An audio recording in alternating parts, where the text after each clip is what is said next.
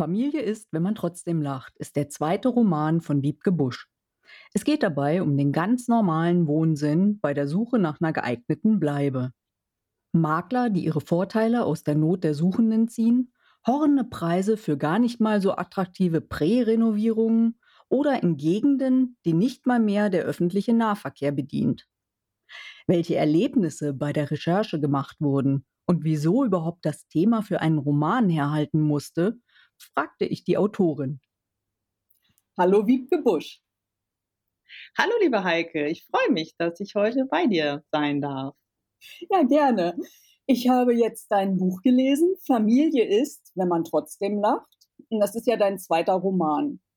Wieso hast du dich für diese chaotischen Zustände vom gegenwärtigen Wohnungsmarkt halt entschieden?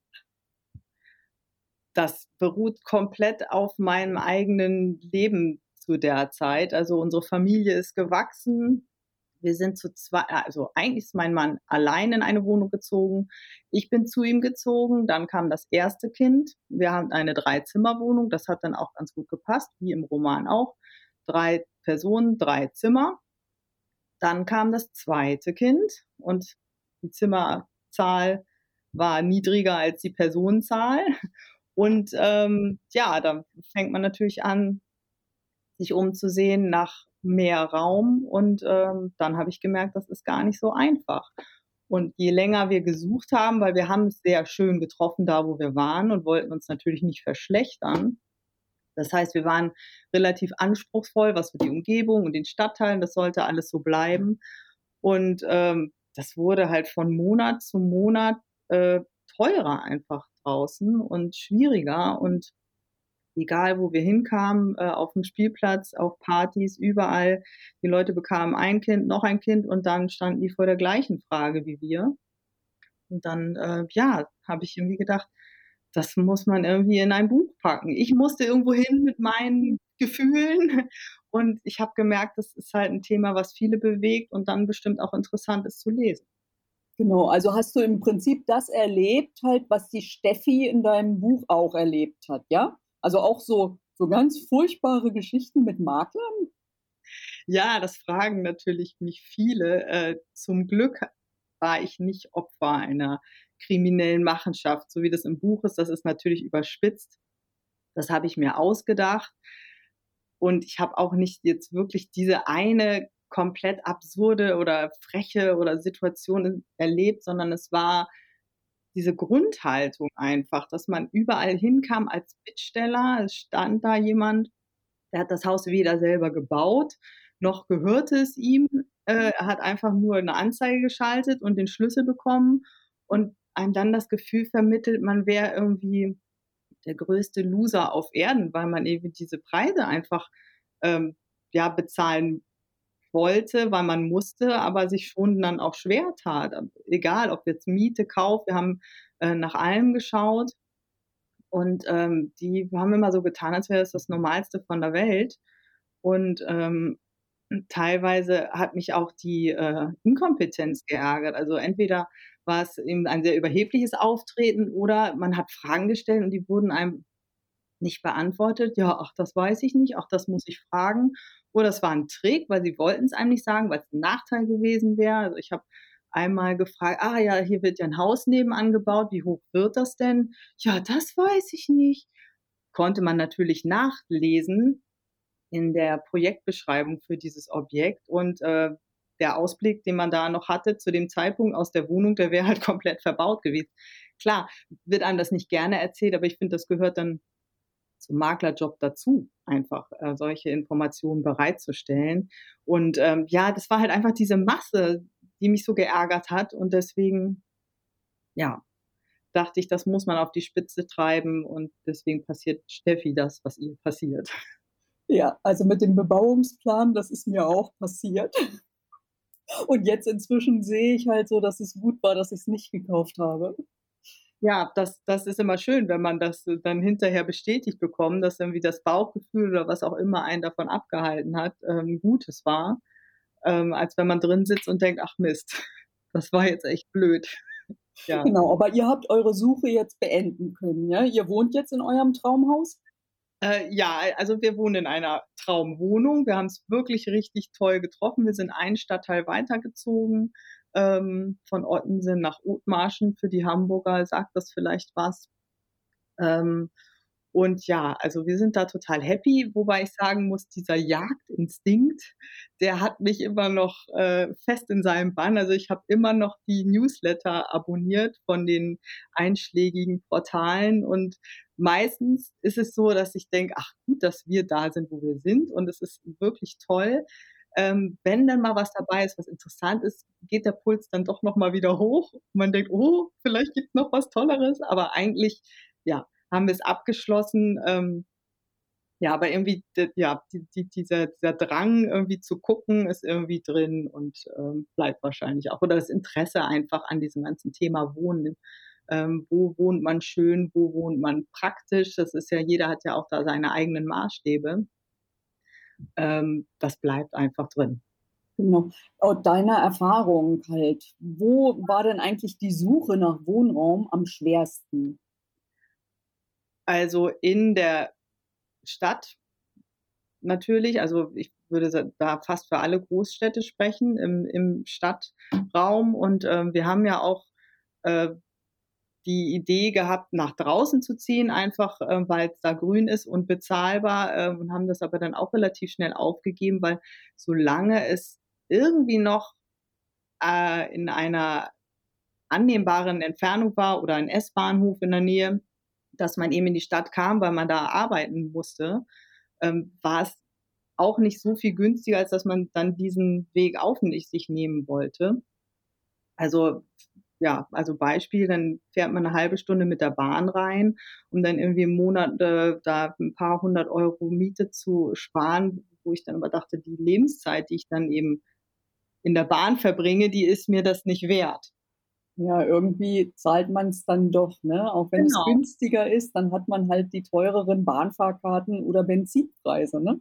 Ja, genau. Und man ist auch abhängig, was ich auch überhaupt nicht mag. Also wenn die Bahn dann mal nicht fährt oder irgendwo eine Straßensperrung ist und man kommt einfach nicht nach Hause oder zur Arbeit, das fand ich immer ein ganz beklemmendes Gefühl und mein Ziel war immer, dass ich immer mit dem Fahrrad zur Arbeit fahren kann. Ich habe damals noch festangestellt in der Innenstadt gearbeitet oder äh, in der Hafen City und ähm, da wollte ich immer mit dem Rad hinfahren, auch gerne dann eine halbe Stunde oder 40 Minuten hätte ich mir auch noch äh, zugetraut, aber eben diese Möglichkeit, ich kann das selbstbestimmt tun. Ich bin nicht angewiesen auf ein Auto und auf eine freie Straße und auf eine fahrende S-Bahn.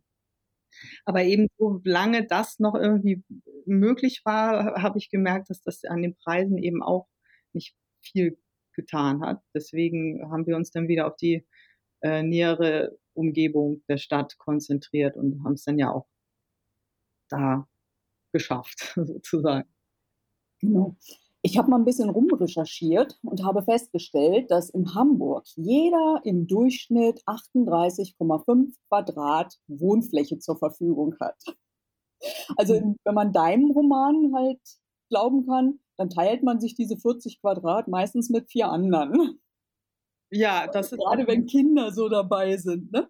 Ja. Ähm, ja, und dem gegenüber steht ja nun Flora mit ihrer wahnsinnigen Villa, schönen parkähnlichen Garten drumherum. Ähm, wie empfindest du das in der Realität, diese Verteilung? Also ist das also ganz wenige, ganz viel oder ähm, viele im Durchschnitt? Ja, ähm, ich glaube, dass die mit dem viel Raum für wenig Personen äh, in der Ausnahme sind. Also es kommt auch immer natürlich drauf an, auf den Stadtteil. Wie, gesagt, als wir ähm, angefangen haben zu suchen, da haben wir in Ottensen gewohnt, da sind natürlich sehr viele äh, Altbau, Mehrfamilienhäuser und da, da sind teilweise natürlich auch relativ große Wohnungen drin, aber da ist die Verteilung wahrscheinlich eher unter 38,5 Quadratmeter pro Person. Da, wo wir jetzt wohnen, und da kam vielleicht auch die Idee her oder die ähm, überhaupt die Idee zu der Figur Flora, weil da, wo wir jetzt wohnen, ist es äh, gemischt. Da sind ähm, teilweise Mehrfamilienhäuser, aber überwiegend eben Villen und Einfamilienhäuser und Äh, der Generationswechsel dort hat jetzt begonnen. Also es ziehen immer mehr Familien in diese großen Häuser oder die werden abgerissen und es werden eben auf den gleichen Grundstücken Mehrfamilienhäuser oder sogar zwei Einfamilienhäuser gebaut, wo vorher nur ein stand. Ähm, aber da wohnen eben auch noch viele alleinstehende Senioren in ihren großen Häusern, nachdem die Kinder ausgezogen sind, die äh, Partner verstorben.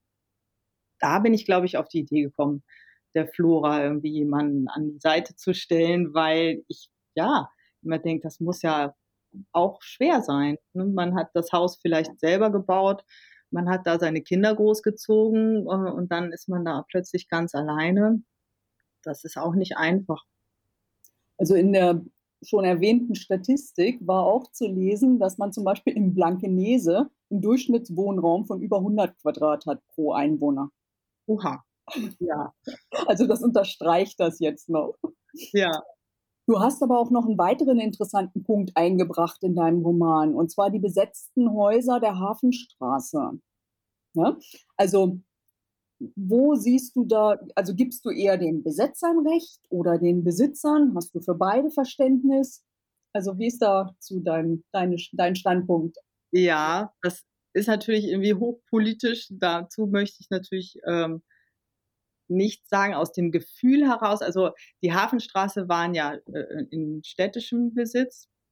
Das ist nochmal ein Unterschied, als wenn jetzt jemand kommt und eine Villa besetzt, die einer Privatperson gehört. Ähm, in dem Fall der Hafenstraße, das schreibe ich ja auch im Buch, kann ich das total nachvollziehen und verstehen, weil die Menschen haben da drin gewohnt. Dann kam die Botschaft, ja, das wird jetzt abgerissen und ihr habt eben euer Zuhause nicht mehr. Dass man da äh, das nicht äh, einfach so geschehen lässt, ist klar. Die Leute haben einfach um ihr Zuhause gekämpft. Die haben nicht um eine Sache oder um Besitz gekämpft, die haben einfach um ja, ihr, ihren, ihre geschützte Umgebung ähm, retten wollen. Und äh, in dem Falle verstehe ich das total, aber klar, die Stadt ähm, hat sicherlich auch ihre Gründe dagegen anzugehen.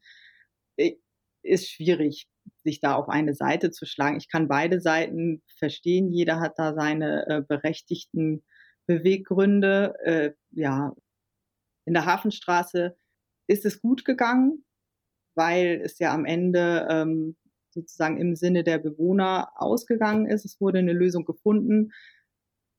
Die hat natürlich gedauert und in der Zeit war es für alle Beteiligten sicherlich nicht schön, aber in dem Falle ähm, kann man ja fast sagen, haben die äh, Bewohner ihr Recht bekommen und ähm, ihr Zuhause wahren können. Und jetzt ist es natürlich auch irgendwie ein besonderer äh, Ort in der Stadt, der sicherlich äh, anders aussehen würde, wenn die Pläne der Stadt so umgesetzt worden wären. Alles abreißen und neu bauen, sähe sicherlich auch schick aus, aber so diese Hafenstraße, wie sie jetzt ist, hat ja auch immer noch so ein bisschen diesen, diesen unangepassten Geist. Und das, finde ich, macht eine Stadt ja auch interessant. Genau. Kommen wir mal ein bisschen zu deinen Figuren aus dem Roman. Ähm, die haben ja alle so Ecken und Kanten, ne? Also irgendwie handeln die ja auch nie, wie man das vielleicht erwarten würde. Äh, wie viele Komponenten gehören für dich zu einer gut funktionierenden Beziehung? Also sei es zwischen Freundinnen oder Ehepartnern oder anderen Leuten, die so im Umfeld sind? Wie viele Komponenten? Da sollte man vielleicht einen Psychologen zu befragen. Das kann ich jetzt gar nicht so sagen. Ich glaube, was einfach total wichtig ist, ist, dass man Verständnis hat.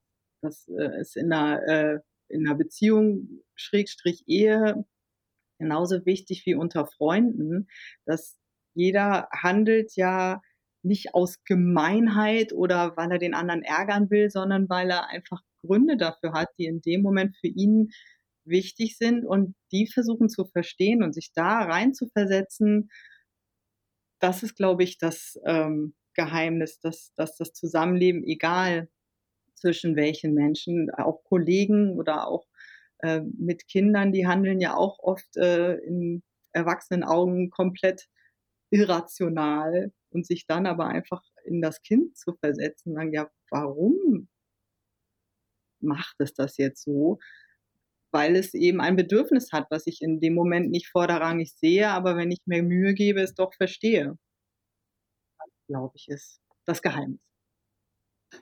Und dann die Flora, also diese ältere Dame, die da mit im Spiel ist, halt so, die sagt ja immer mal etwas total philosophisch Anmutendes schon wieder. Ne? Die erklärt denen ja im Prinzip hier, guck mal, so und so funktioniert eine Beziehung. Ne?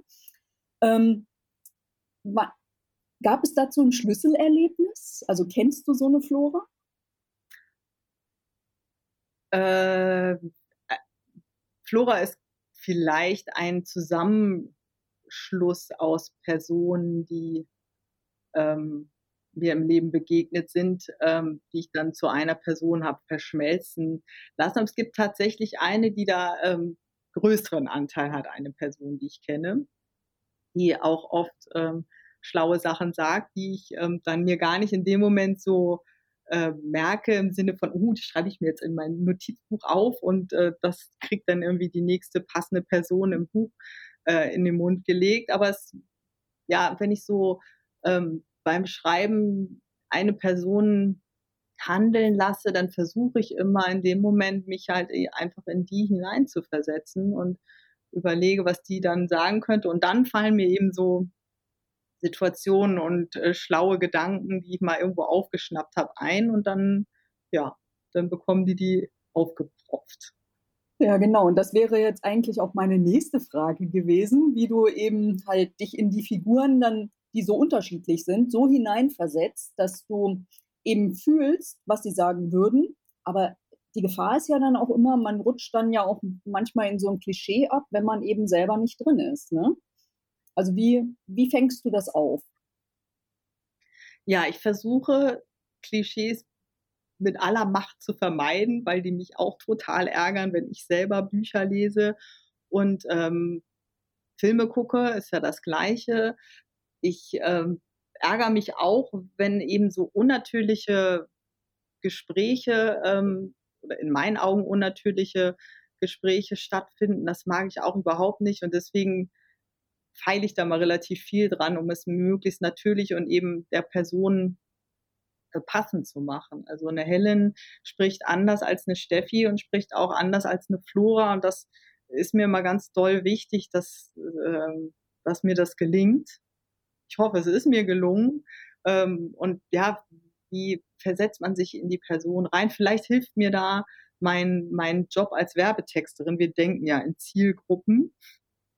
Und sind es da gewohnt, uns einfach in die jeweiligen Menschen reinzuversetzen, um sie halt irgendwie dann auch mit den Werbebotschaften zu erreichen. Je, je besser uns das gelingt, desto äh, erfolgreicher ist die Werbung, die wir machen. Und ja, vielleicht hat das mich ein bisschen trainiert. Also musstest du jetzt halt dich in die Hellen, dadurch, dass du ja Mutter und also halt dann auch in einer Ehe bist, ähm, in die Hellen dann anders reinversetzen als in eine Steffi? Ja, ich würde jetzt sagen, Steffi ist mir natürlich als in der Kon Personenkonstellation, in der sie lebt, am nächsten. Klar, die hat einen Mann und zwei Kinder. Ich habe ihr aber dann trotzdem Eigenschaften angedichtet, die ich jetzt bei mir nicht so finde. Also sie ist ja sehr unsicher, was ich sicherlich auch oft bin. Aber jetzt im Gegensatz zu Helen habe ich das versucht, noch ein bisschen mehr rauszuarbeiten. Und die Helen, äh, ja, die musste ich mir dann natürlich ein bisschen mehr erarbeiten. Ähm, aber ja, wir waren ja auch alle mal nicht in der Beziehung. Also selbst die Verheirateten unter uns hatten ja Phasen, wo sie das eben noch nicht waren. Und da erinnert man sich ja auch, wie das war. Und ähm, ja, auch dieses Schwanken von Helen, eigentlich ist ja ganz happy so alleine und dann kommt da aber einer, äh, wo sie denkt, ohne den möchte ich jetzt aber doch nicht sein. Also diese, ähm, dieser innere Kampf der Unabhängigkeit, den man dann vielleicht aufgeben muss ähm, zugunsten einer schönen Beziehung, das kennt man ja irgendwie auch noch so von früher. Genau. Ich muss jetzt noch mal ganz woanders hinspringen und zwar diese Lösung mit der mit diesem Mehrgenerationenhaus, die fand ich total klasse. Ne? Also ich finde, das ist sowieso oftmals die Lösung überhaupt. Ne? Ähm, kennst du so etwas, also wo das praktiziert wird? Nee, ich habe es mir auch gewünscht, als wir auf Suche waren, weil ja, eben diese, haben wir ja vorhin schon drüber gesprochen, diese Häuser, wo dann eben eine Person alleine drin lebt und man denkt so, oh Gott, wir sind so viele und haben so wenig Platz, müssen wir uns doch zusammentun. Also in der Fantasie gab es das halt eben auch, äh, als ich noch auf der Suche war und dann hat es ähm, diese Konstellation eben auch ins Buch geschafft. Äh, ich kenne das von da, ähm, wo meine Eltern noch äh, leben, das ist eher kleinstädtisch und da ist es bei ganz vielen so, dass die Kinder auf den Grundstücken der Eltern bauen. Das heißt, die wohnen dann zwar nicht in einem Haus zusammen, aber eben auf einem Grundstück. Und ähm, das ist ja auch eine ähnliche Mehrgenerationen-Konstellation. Ähm, ich fand aber die Idee eben auch interessant, es eben nicht mit einem Familienmitglied zu machen, sondern so wie im Buch eben mit einer, ähm, mit etwas mehr Abstand sozusagen was dann vielleicht ähm, auch für viele eher noch in Frage kommt, als eben mit den eigenen Eltern oder Großeltern unter einem Dach zu wohnen, weil es ja auch schon sehr Konfliktpotenzial ähm, birgt, eben mit der eigenen Familie so nah. Ja, aber in der Realität habe ich das so leider noch nicht kennengelernt, aber vielleicht ähm, lesen die Leute das Buch und setzen das um. Genau, das ist die Lösung der Zukunft für alle, ja, arbeitenden Mütter, ne? Ja. Ähm, jetzt noch mal zu dir als Autorin. Wie lange dauert es, wenn eine Idee im Kopf reift, bis es dann tatsächlich zwischen zwei Cover ist? Ähm, in dem Fall hat es relativ lange gedauert, was auch daran geschuldet war, dass ich mir einfach nicht so die Zeit genommen habe. Lange Zeit dachte ich, mache das so nebenbei, das ähm, Buch zu schreiben und musste dann irgendwann feststellen, das hat, äh, das funktioniert nicht so. Ähm, ich muss das sozusagen als meinen Vollzeitjob neben der Familie ansehen. Und dann hat es gar nicht lange gedauert. Also als ich mir erlaubt habe, mich wirklich nur auf dieses Buch zu konzentrieren, habe ich das in ja, im Dreivierteljahr äh, geschrieben, wobei ich jetzt überhaupt keinen Vergleich habe, ob das jetzt irgendwie schnell ist oder nicht. Nur im Vergleich zu den Jahren vorher, in denen ich es versucht habe, war das relativ schnell. Und wusstest du sofort halt, so ist die Story oder hast du während des Schreibprozesses dann auch noch einen Charakter vielleicht dazugenommen oder irgendwas verändert? Wie sah das aus? Also in diesem Dreivierteljahr sozusagen habe ich so, sozusagen nochmal so einen Mini-Neustart gemacht. Davor hatte ich relativ ähm, vage nur eine Vorstellung, wohin die Geschichte gehen sollte und habe dann gedacht, ja, vielleicht liegt es auch daran, nicht nur an der mangelnden Zeit, sondern dass ich gar nicht so richtig weiß, wo die Geschichte hingeht, außer eben, dass es um diese Suche nach einer Wohnung geht und eine Familie im, äh, im Mittelpunkt stehen soll. Und dann habe ich mich hingesetzt und wirklich eigentlich das ganze Buch von vorne nach hinten durchgedacht, äh, damit ich weiß, worauf ich hinschreiben muss. Dann ist man natürlich beim Schreiben dann doch nochmal abgewichen, aber es standen die Personen fest äh, und die Konstellationen untereinander standen fest. Und ähm, ja, dann hat es eigentlich erst richtig funktioniert, als ich wusste, wohin soll die Reise überhaupt gehen. Genau, und halt die, die Story um die Familie ist ja im Prinzip auch gut gelöst. Ne? Ähm, nun ist da noch ein Faden gewesen, halt so mit Helen und Erik. Ne? Lesen wir von den beiden nochmal was? Ja, die Frage finde ich äh, spannend und ist auf jeden Fall ein Gedanke wert. Äh, ich wüsste auch gerne, wie es bei den beiden weitergeht und kann mir durchaus vorstellen, dass, äh, ja, dass, dass wir dazu noch was lesen dürfen. Ja. Äh, hast du momentan denn überhaupt ein aktuelles Projekt, an dem du arbeitest und worüber du dann vielleicht auch was erzählen darfst? Im Moment ähm, arbeite ich nicht an Helen und Erik, aber ähm, das kann ja noch werden. Ich habe im Moment eine andere Idee. Ähm, ganz grob zu der Idee hat mich das Thema Urlaub mit Kindern äh, gebracht, weil ich das ähnlich wie die Wohnungssuche auch ein sehr spannendes Thema finde, natürlich auch aus der eigenen Erfahrung wieder geboren. Da weiß ich aber noch nicht so ganz, ähm, wie die Geschichte an sich geht. Also das, das Thema finde ich super spannend und glaube ich auch, das trifft einen ähnlichen Nerv wie eben diese Wohnungssuche, weil jeder, der Kinder hat, möchte Urlaub machen und jeder weiß, dass es sehr schwierig ist, gerade wenn sie klein sind, ähm, da auch die gewünschte Erholung zu erzielen.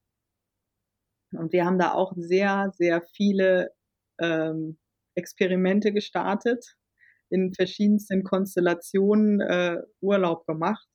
Und ich glaube, dass ähm, da muss ich mich noch mal näher mit beschäftigen. Ja, das ist auch also absolut ähm, lesenswertes Thema. ähm, ja, dann, liebe Wiebke, vielen, vielen Dank, dass du dir die Zeit genommen hast an einem so wunderschönen Sommertag. Viel Erfolg für dein Buch. Ja, und wir hören uns. Ja, vielen Dank für das nette Gespräch. Hat mir auch sehr viel Spaß gemacht. Wie ihr hört, bietet der Roman noch mehr als die Suche nach einer Wohnung in der Großstadt. Wiebke Busch stellt auch die unterschiedlichen Familienstände und ihre Bedürfnisse vor, die sich irgendwie arrangieren müssen. Daraus ergibt sich ebenfalls ein spannender Handlungsstrang, der mir bei diesem Roman gut gefallen hat. Die Rezension zu Familie ist, wenn man trotzdem lacht, findet ihr auf meinem Blog https frau Goethe liest www.wordpress.com.